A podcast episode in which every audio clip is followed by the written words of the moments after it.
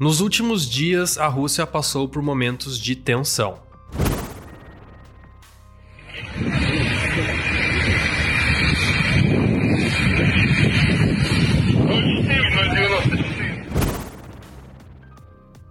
O grupo paramilitar Wagner, que atua na invasão da Ucrânia ajudando as forças de Moscou, iniciou uma rebelião contra o governo de Vladimir Putin. O fundador da organização fez diferentes declarações com críticas e ameaças. O líder do grupo paramilitar Wagner prometeu ir até o fim para depor o comando militar russo e afirmou que suas tropas irão destruir tudo que estiver no seu caminho.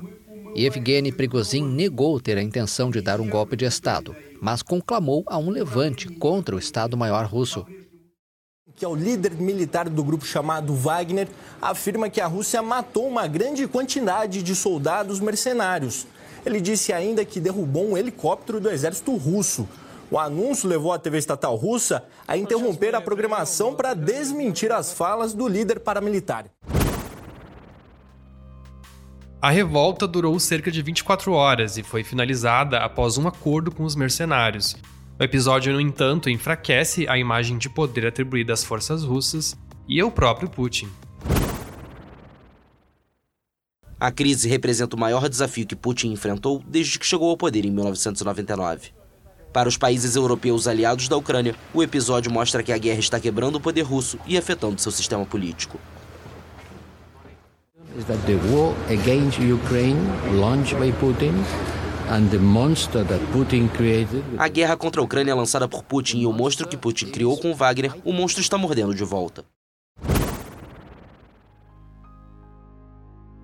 Muita coisa aconteceu desde que a guerra começou em fevereiro do ano passado. O Kremlin não esperava por uma contraofensiva ucraniana tão forte. E países aliados de Volodymyr Zelensky têm dificultado os planos da Rússia. O Direto ao Ponto desta vez conversa com um analista de relações internacionais com foco em segurança internacional e diretor de pesquisa do Instituto Sul-Americano de Política e Estratégia, Felipe Dalcin. O especialista nos guia sobre como a insurreição atinge a Rússia e quais as mudanças que devem fazer parte do conflito com a Ucrânia daqui para frente. Eu sou o Lucas Eliel e sejam bem-vindos.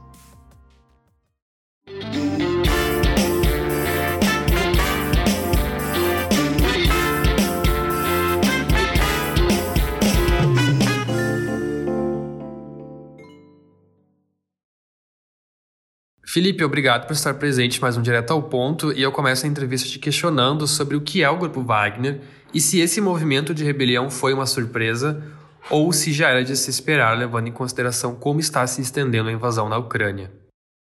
Primeiramente, gostaria de agradecer ao Lucas pelo convite de estar aqui no podcast mais uma vez. É sempre um prazer falar com vocês. E basicamente o que o Grupo Wagner é um é uma organização mercenária, é uma empresa que ela oferece e vende seu serviço, que é a guerra. Então, o que aconteceu de certa maneira foi uma não foi tanto assim uma surpresa, porque a gente tinha desde o começo da guerra da Ucrânia um certo atrito entre o grupo Wagner e a alta cúpula militar da Rússia.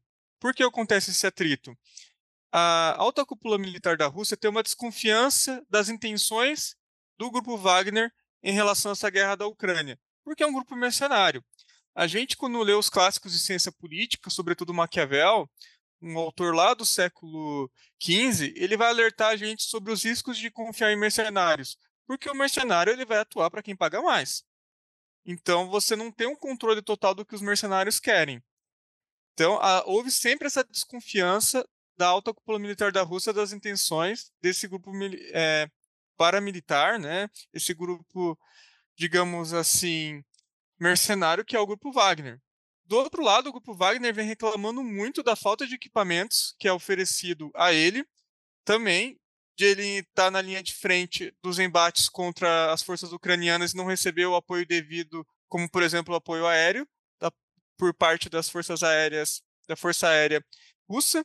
Então, há esse, digamos, choque de interesses e de discursos.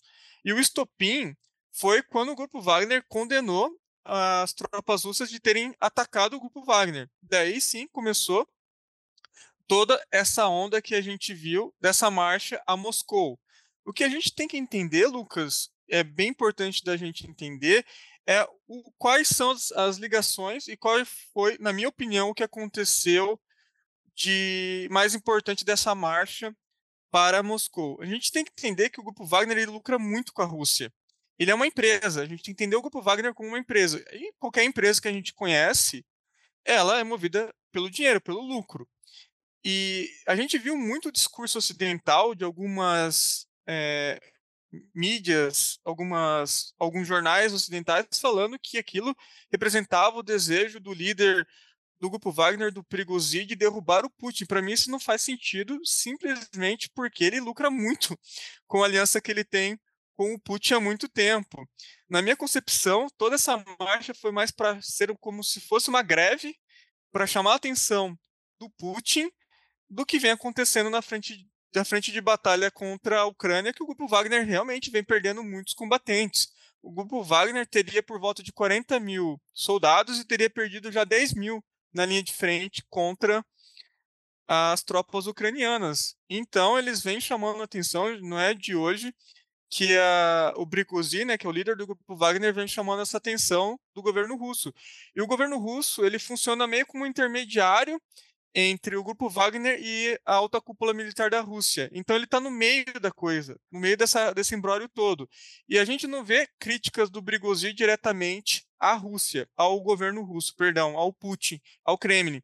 Ele sempre fala que é contra os militares da Rússia, que de certa maneira estariam sabotando o grupo Wagner. Então a gente tem que entender basicamente isso, que é uma empresa que ela lucra com guerra e que ela, nesse caso, ela vem lucrando muito com a ajuda do governo russo. E outra coisa, a Rússia ela funciona muito como intermediário do grupo Wagner em outras regiões do globo. Ela funciona como, digamos assim, também um aliado da Rússia. Por quê? A Rússia tem aliados como a Síria, do Bashar al-Assad, que desde 2015 recebe ajuda do grupo Wagner. Então, o grupo Wagner, ele se espalha ao redor do globo também por causa dessa aproximação com a Rússia. O grupo Wagner vem atuando no Mali, na República Central Africana e em Moçambique. Então, né, imagina, o grupo Wagner vende o serviço, que é a guerra, ele vai lá, trai a Rússia. Como é que ele vai vender o serviço depois para outros prováveis compradores? Então, se eu vou contratar o grupo Wagner, eu vou pensar, poxa, se ele traiu a Rússia, que é o grande intermediário dele, que oferece clientes para ele, que, digamos assim, traz dinheiro para eles, por que, que eles não vão me trair depois? Então, tem todos esses aspectos que a gente tem que salientar mas eu concordo plenamente com a mídia ocidental quando ela fala, Lucas, que aconteceu sim um choque, uma mancha gigantesca na liderança do Putin. Porque o Putin, ele sempre gosta de, de apresentar essa imagem de que ele é um líder unânime dentro da Rússia, o que ele fala é lei dentro da Rússia e mostrou que não é bem assim. Tanto que os primeiros movimentos da, da tropa Wagner em direção a Moscou, chegou a 200 quilômetros, foi do Putin achar aquilo uma traição, uma alta traição. O presidente russo Vladimir Putin falou neste sábado sobre a insurgência do líder do grupo paramilitar Wagner e Eugênio Prigozhin, que ele chamou de traição, e prometeu responder com ações duras. Claro que tem, tem depois toda a intermediação do Lukashenko, que é o, o líder é, também ditador da Bielorrússia. Depois a gente pode falar um pouco sobre isso, se vocês tiverem interesse. Mas a gente percebe que o Putin não é todo esse líder, não. Então, demonstrou, de certa maneira, uma fragilidade da liderança do Putin perante o alto comando da Rússia em vários sentidos. Sim, é realmente isso que eu te perguntar, se ele saía enfraquecido depois dessa movimentação. E, Felipe, em um contexto de guerra moderna, ah, muito atrelado às redes sociais, e inclusive agora também a gente vê vários assuntos relacionados com inteligência artificial, a movimentação de grupos como Wagner ganha força?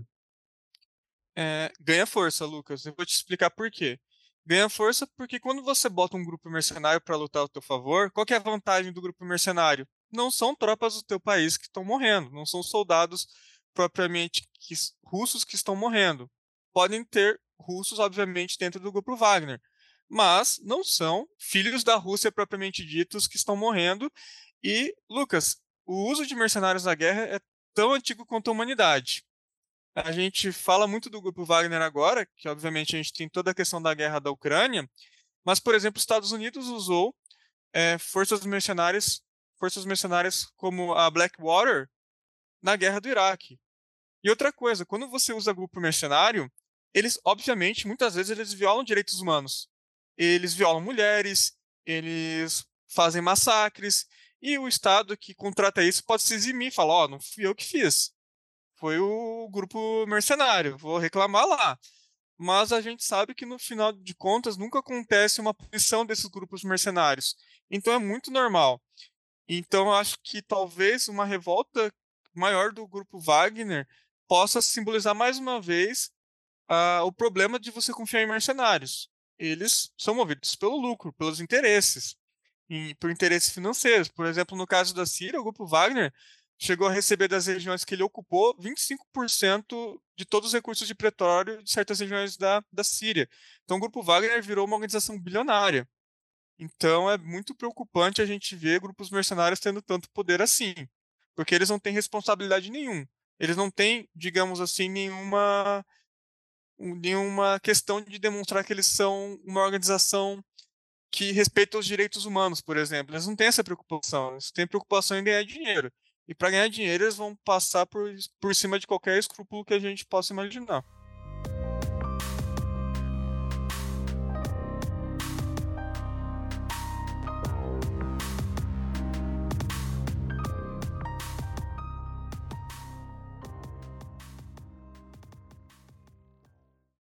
Felipe, essa rebelião foi curta, mas causou um alvoroço na Rússia.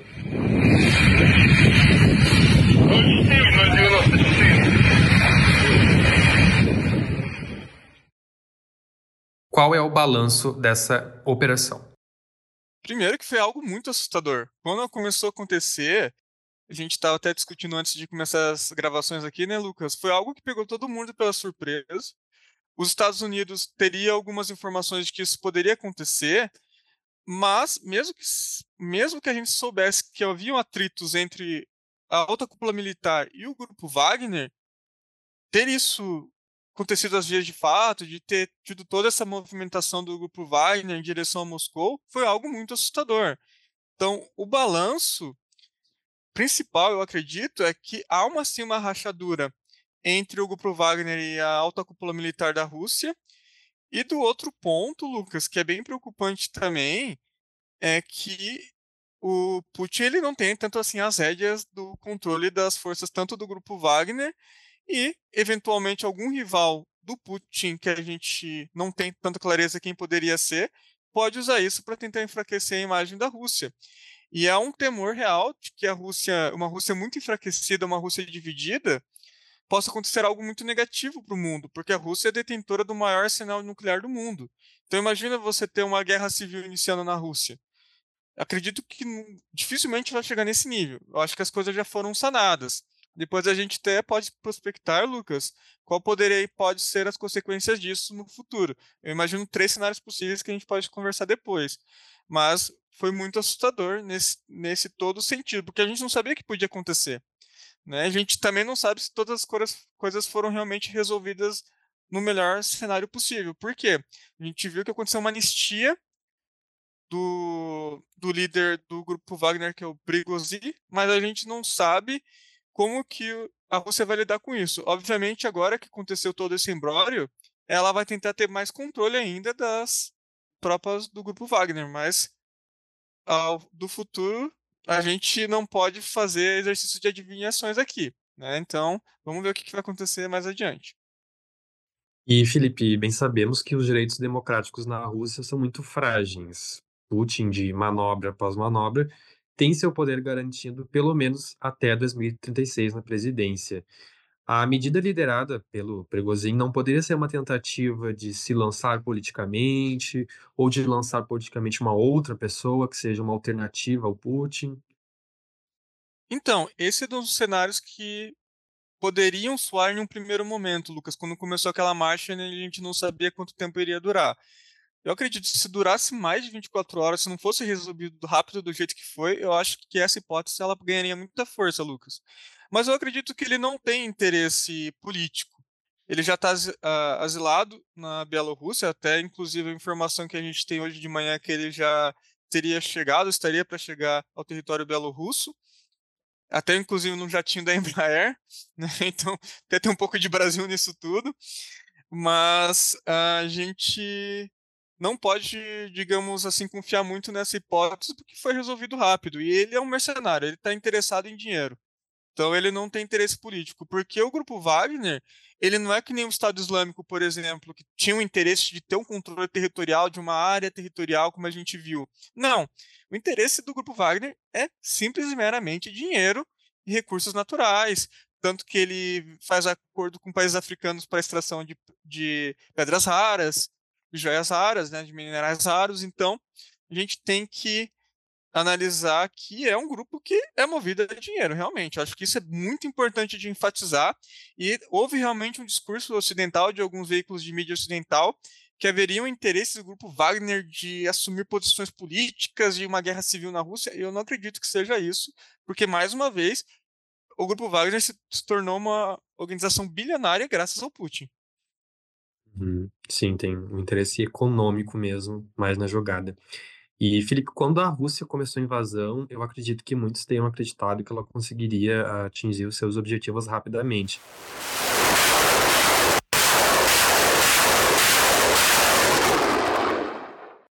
Mas não tem sido bem assim.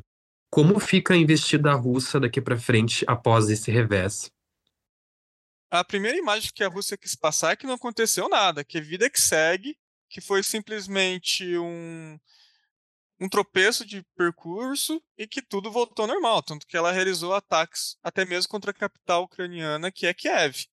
Então essa é a imagem que a Rússia quer passar, que nada aconteceu, né? Mas a gente sabe que aconteceu sim, aconteceu uma certa ruptura, aconteceu um cenário de desconfiança.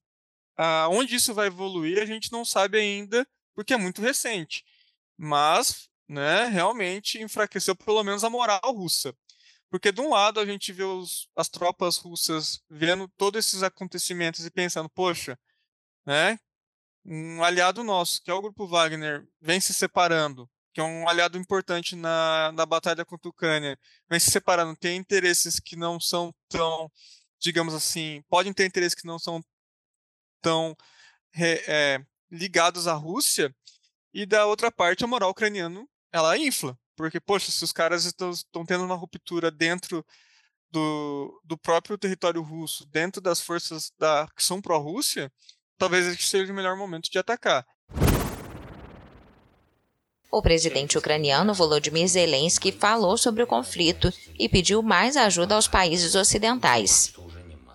Человек из Кремля, очевидно, очень боится и, наверное, прячется где-то o homem do Kremlin está, obviamente, com muito medo e provavelmente se escondendo, não está se mostrando. Tenho certeza que ele não está mais em Moscou. Deve ter ligado e pedido algo. Ele sabe do que está com medo porque ele mesmo criou essa ameaça. Mas a gente tem que esperar os próximos dias, os próximos meses, para ter uma certeza mais concreta do que vem acontecendo.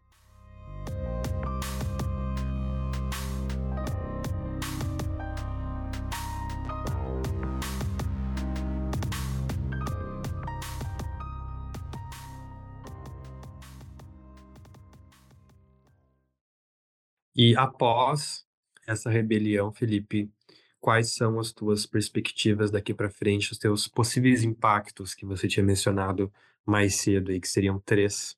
Isso, Lucas. Eu vejo três possíveis cenários, mas eu posso errar tudo também, né?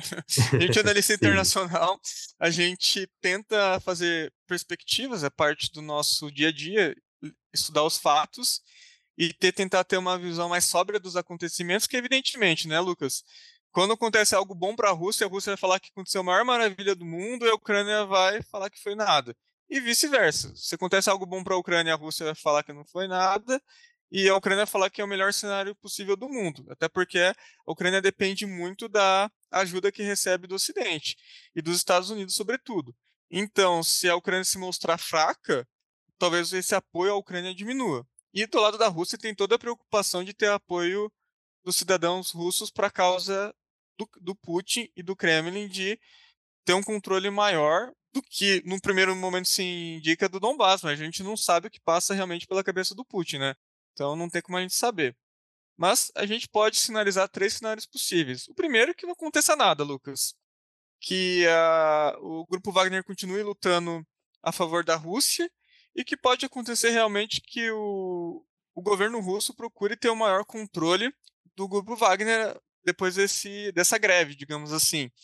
Então a gente pode ver, por exemplo, o grupo Wagner tendo que se submeter cada vez mais aos interesses russos se ele quiser continuar nessa guerra. Então, talvez a anistia que se teve, os acordos que se fizeram que envolveram o Lukashenko, esse ponto deve ter sido algo muito importante para a Rússia acertar todo esse cenário de anistia. O segundo possibilidade que eu enxergo, Lucas, é a saída do grupo Wagner do conflito, ver que isso não é mais interessante para ele, analisar que as tropas russas realmente não querem usar o grupo Wagner, que a desconfiança obviamente vai aumentar em relação aos interesses do grupo Wagner. Então seria uma segunda possibilidade que é simplesmente sair do conflito. Né? Então a gente não pode descartar que isso pode acontecer. E a terceira e última possibilidade é que o grupo Wagner, né, nos piores cenários para a Rússia, começasse a sabotar a Rússia.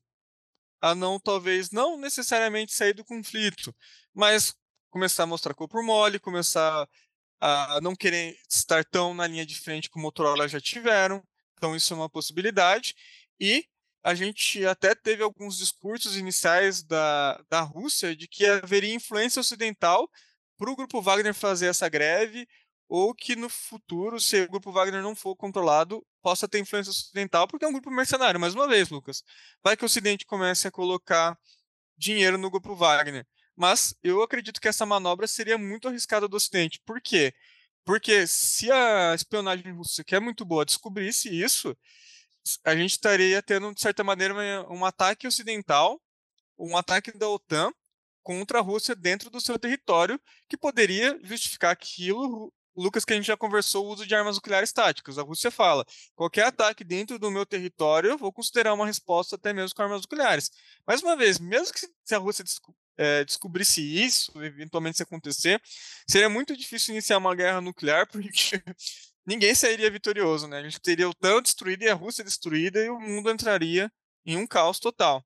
Então, né, a gente tem que esperar os próximos episódios para ter uma certeza melhor do que vai acontecer e não sou eu aqui que vou dar os números da Mega Sena para você, Lucas, e para os ouvintes do podcast. Eu acho que isso é bem difícil de se fazer. Posso errar, pode ter uma quarta, quinta, sexta, sétima, oitava, nona possibilidade do que eventualmente vá acontecer. Sim, com certeza. As coisas vão mudando, é bem dinâmico tudo isso. E Felipe, muito obrigado por nos guiar aqui no podcast sobre esse tema de grande relevância internacional. Eu que agradeço, Lucas, o convite e quando precisarem, Sempre podem contar comigo. É um grande prazer estar aqui com vocês mais uma vez. Obrigado.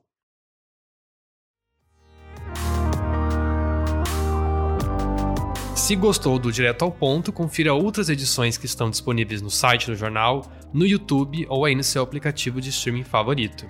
Aproveite também para acessar a página do Correio do Povo e assinar nossas newsletters.